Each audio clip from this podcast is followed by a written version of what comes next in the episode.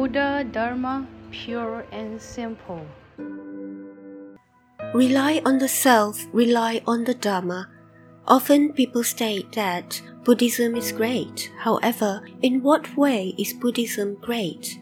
Undoubtedly, with a long history, rich culture, and a considerable number of followers, Buddhism has become a universal faith.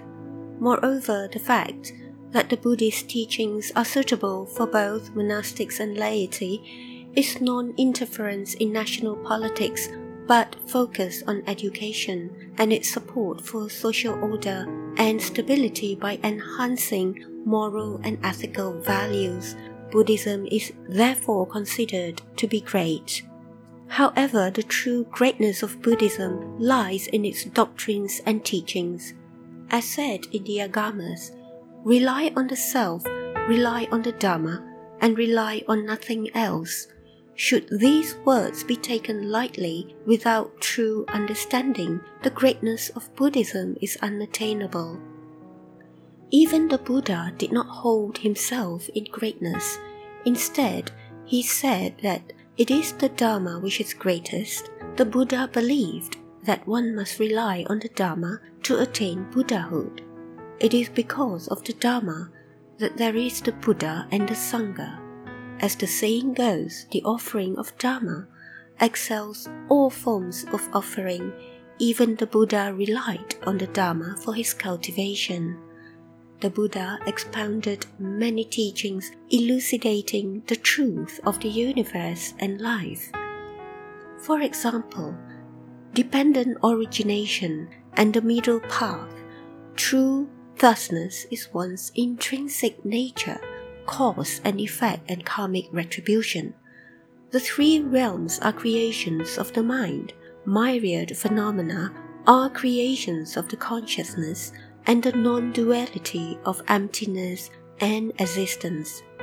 However, I believe the teaching which most impacted my understanding of the importance of the Buddha's realization on this universe and the meaning of self discovery is his final reflection before entering Pari Nirvana. Rely on the self, rely on the Dharma. What is the meaning of relying on the self? The Buddha never asked people to conform to him, nor follow him or emulate him. Instead, he taught people to rediscover their original intrinsic nature that is free and true. The Buddha taught people to rely on the self by taking refuge in oneself, by trusting, improving, and transcending oneself. This is the heartfelt intention of the Buddha. In addition to relying on the self, one should also rely on the Dharma. The Buddha never proclaimed that he was the greatest in this world. What he believed in was that the Dharma and the truth are the greatest, and that it is what one should take refuge in. In Buddhism, it is important to rely on the Dharma and not on individuals. If Buddhists know to rely on the self and rely on the Dharma, then they will be able to improve and transcend. Moreover, they will truly understand the truth of the universe and life and acquire clarity on one's future direction. It is a pity that people do not realize their great potential and are unwilling to improve. Some are lured by money and others dominated by love. Some are governed by the six sense objects sight, sound, smell, taste, touch, and dharmas, while others are driven by the five desires wealth, sex, fame, food, and sleep. Reliance on such mundane matters brings only constraint, not liberation. Vain of worldly fame and wealth, like fleeting clouds in the sky, they cannot be relied upon, as in the end, one will be left with nothing. Furthermore, some people rely on divine power, thereby constraining themselves and making liberation impossible. To truly follow the Buddha's teachings, one must take refuge in oneself, For example, if one wishes to attain liberation, self reliance is required, not divine or external powers. Likewise, to practice compassion and loving kindness, one must have prajna wisdom. To awaken to the way, one must connect with the truth of the world.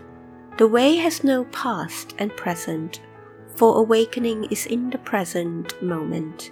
By affirming that one is the Buddha, Dharma, and Sangha, one becomes a paragon of truth, an embodiment of truth, and an example of truth. In this way, self improvement does not rely on divine intervention or superstitious practice, as they do not lead to liberation. Furthermore, one does not rely on the Buddha for any benefits, for the greatest benefit he has given all beings is the path towards self liberation. Rely on the self, rely on the Dharma. How amazed I am by the infinite truth found in the Buddha's teachings. Such teaching is paramount in exerting, transcending, and liberating ourselves. In this modern world, people are oppressed by wars and politics, as well as confusion or superstition and divine power, to the extent they cannot see the light in their future. If one can fully understand the importance of rely on the self, rely on the Dharma, and practice accordingly, one will find significant distinctions from other Buddhist truths, such as the law of cause and effect, karma, dependent origination, the middle path, and the inherent self. Please tune in same time next week as we meet on air.